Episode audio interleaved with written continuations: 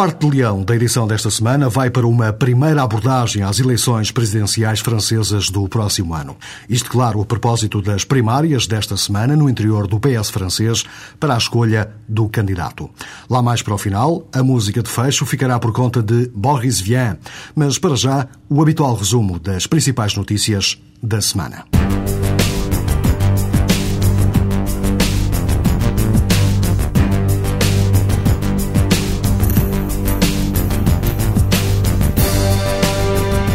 Como se esperava, esta foi a semana em que ficou definitivamente fechada a polémica à volta da famosa Diretiva dos Serviços, que foi lançada pelo comissário Bolkenstein ainda nos tempos de Romano Prodi.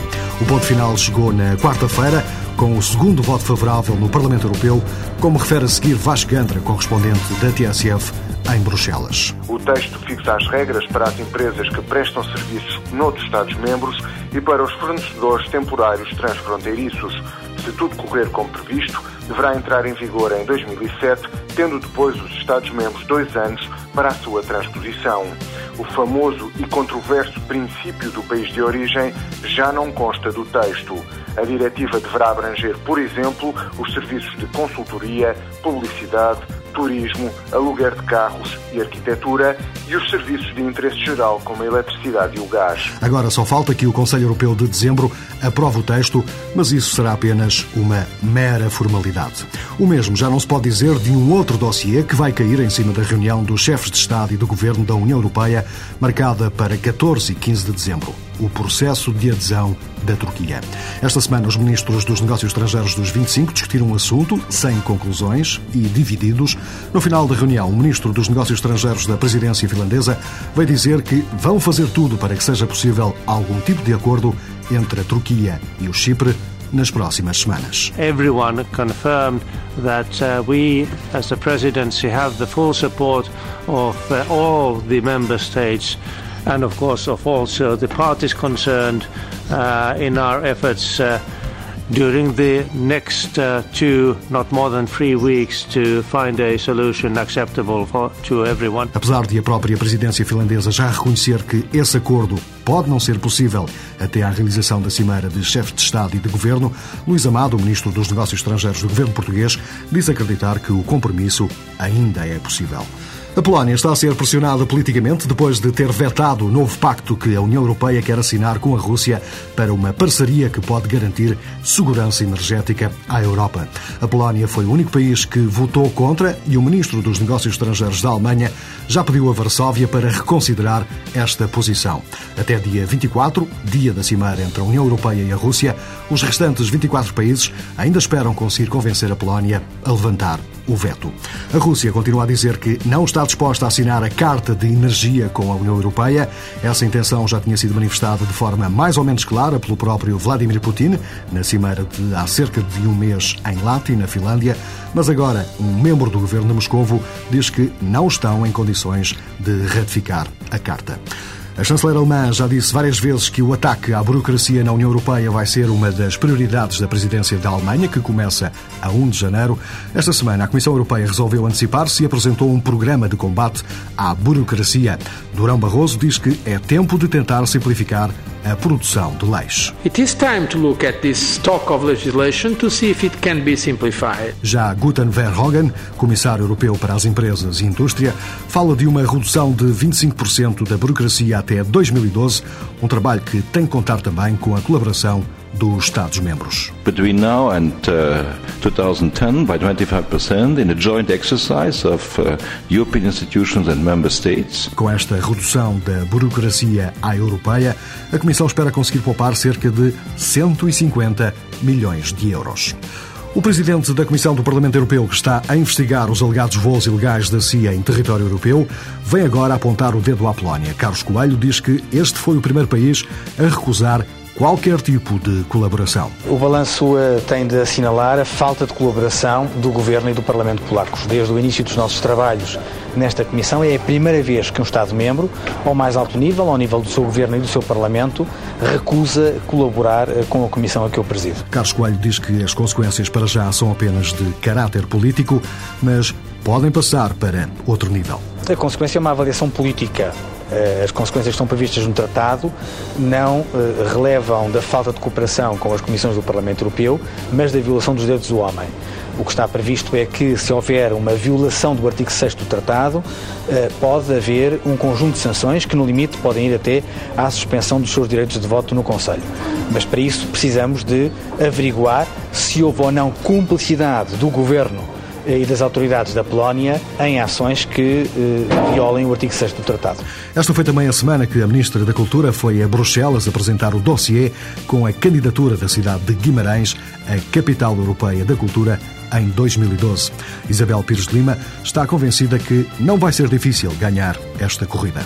Em princípio, 2012 teríamos direito a apresentar uma candidatura. Guimarães reúne as condições necessárias. Há agora um ano para o próximo ano para construir uh, um tema uh, em torno do qual uh, a capital se desenvolverá e haverá também durante esse ano que definir as linhas estratégicas da programação e depois há três anos para montar toda a programação e a construção da capital. Estou certa que reunimos as condições para sermos uma capital europeia da cultura com êxito. A candidatura de Guimarães já está oficialmente lançada.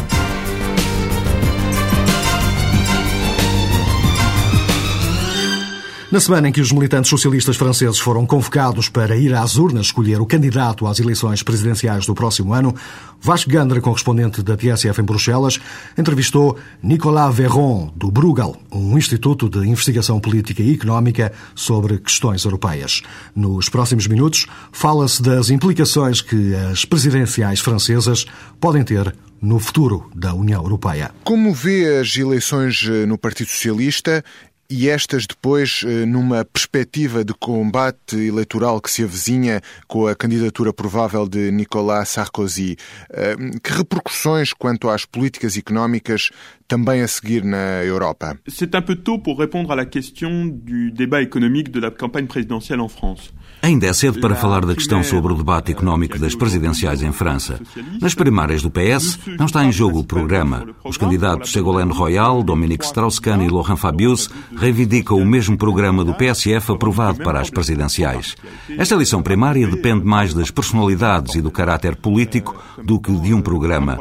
Entretanto, na semana passada, o programa do principal partido da direita classificou alguns elementos. Já para a esquerda, a questão é saber se vai seguir o que está no programa aprovado aprovado pelo PSF ou se introduz alterações em função das suas prioridades ou de questões novas que surjam durante a campanha. A segunda opção parece a mais provável. Ajoutera euh, des éléments qui correspondent à ses propres priorités et euh, à des questions nouvelles qui apparaîtraient pendant la campagne. La deuxième option paraît beaucoup plus probable. Parece-lhe indiferente ter um destes candidatos na chefia do Estado uh, no que toca, por exemplo, às reformas económicas para tornar a União Europeia o espaço mais competitivo e criador de postos de trabalho? Non, ce n'est pas indifférent du tout. Euh, mon propos était simplement de dire que l'aspect programmatique de l'affrontement dans l'élection présidentielle não é de todo indiferente. O que quer dizer é que o aspecto programático na eleição presidencial ainda não está claramente definido devido ao processo específico que tem lugar, em particular, as primárias do PSF. Em contrapartida, creio que há diferentes escolhas nas eleições presidenciais e que ainda não estão claramente identificados, por exemplo, quanto às reformas da Estratégia de Lisboa. No entanto, há já alguns sinais que existem elementos de consenso e isso representa uma diferença em relação ao que acontecia até agora em França. Por exemplo, o consenso quanto à necessidade de tornar a economia francesa mais virada para o crescimento e, sobretudo, a inovação, e ultrapassar obstáculos para ter um mercado de trabalho mais eficaz em França. Estes elementos são partilhados pelo futuro candidato da direita e dois dos candidatos da esquerda. Mas haverá clivagens na campanha sobre a fiscalidade e também sobre as questões ambientais. Vamos assistir a essas clivagens que vão aparecer quanto aos objetivos da Agenda de Lisboa, não foram muito reapropriados pela comunidade nacional francesa, mas os objetivos de crescimento, competitividade e inovação vão estar muito presentes. En revanche, les objectifs de croissance, de compétitivité et d'innovation eux, seront très présents. Eh, o relançamento da União Europeia depende em parte desses elementos. Considera, portanto, que há um consenso sobre essas questões entre o centro-direita e o centro-esquerda em França? Je vais peut-être vous paraître provocateur, mais je ne suis pas sûr que ce soit là-dessus que se joue la croissance de l'Europe, même si... Uh, Talvez possa parecer provocador, mas não sei se o relançamento da União Europeia depende disso, apesar disso estar presente nos discursos nacionais e da comunidade europeia. Penso que em França, o referendo de 2005 revelou elementos de preocupação, não só sobre o crescimento e a competitividade, mas também ceticismo sobre questões de organização institucional e política e do caráter democrático do processo de decisão europeu, que não estão ligados à política económica. Claro que uma economia mais dinâmica permite dar confiança e virar-nos para o futuro, mas a questão de relançar a Europa não se limita aos elementos de competitividade económica. Euh.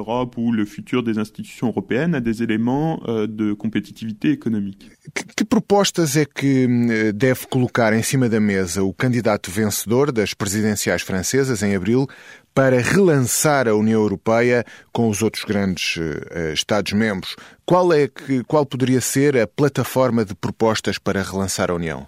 On, voit bien que le, le, débat européen est en train de se transformer. Vemos que o debate europeu está a transformar-se e que há novas questões de importância determinante. Um alargamento, em termos de consequência para o funcionamento democrático das instituições europeias, foi uma das grandes questões no referendo francês e holandês do ano passado. Portanto, como reorganizar as instituições de maneira a que a promessa democrática da construção europeia seja mantida. A energia, porque há aqui um novo desafio. E relacionado com a energia, há as questões do aquecimento climático e o papel que a Europa pode desempenhar num problema que se coloca à escala mundial. Estes são elementos completamente diferentes em relação ao que era hábito ter em conta no debate europeu. Sobre isto, o papel que pode ter a França é o de contribuir com outros elementos de liderança que ainda não são claros para reformular a agenda da construção europeia e das reformas. c'est de contribuer, euh, pas seul et avec des, des éléments de leadership qui sont pas clairs aujourd'hui, mais à reformuler l'agenda uh, de la construção européenne e des réformes en Europe. Em abril do próximo ano já saberemos quais vão ser as opções francesas no plano europeu e quem as vai protagonizar. Para o fecho, a música, como é habitual, ainda em francês, e para recuperar um tema antigo de Boris Vian, cujo destinatário era também um presidente francês. Dúvidas, críticas e sugestões podem ser enviadas para o e-mail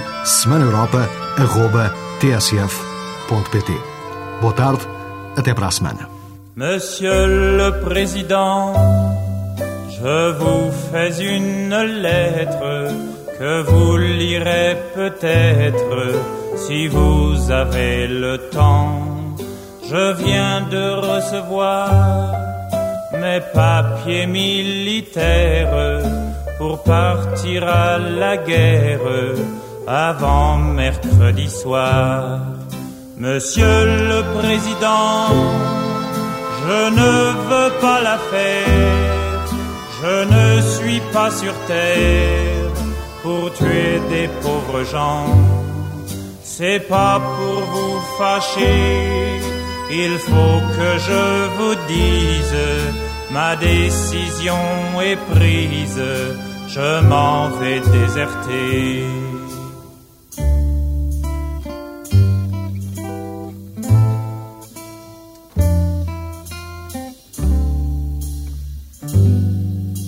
Depuis que je suis né, j'ai vu mourir mon père, j'ai vu partir mes frères et pleurer mes enfants. Ma mère a tant souffert qu'elle est dedans sa tombe et se moque des bombes et se moque des vers. Quand j'étais prisonnier, on m'a volé ma femme, on m'a volé mon âme et tout cher passé. Demain de bon matin, je fermerai ma porte au nez des années mortes. J'irai sur les chemins.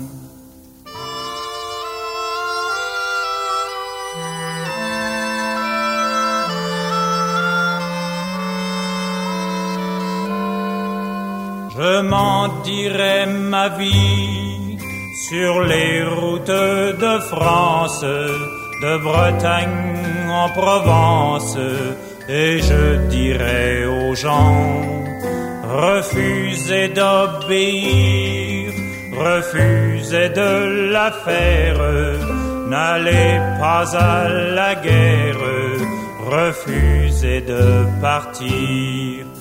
S'il faut donner son sang, allez donner le vôtre, vous êtes bon apôtre Monsieur le Président, si vous me poursuivez, prévenez vos gendarmes que je n'aurai pas d'armes et qu'ils pourront tirer.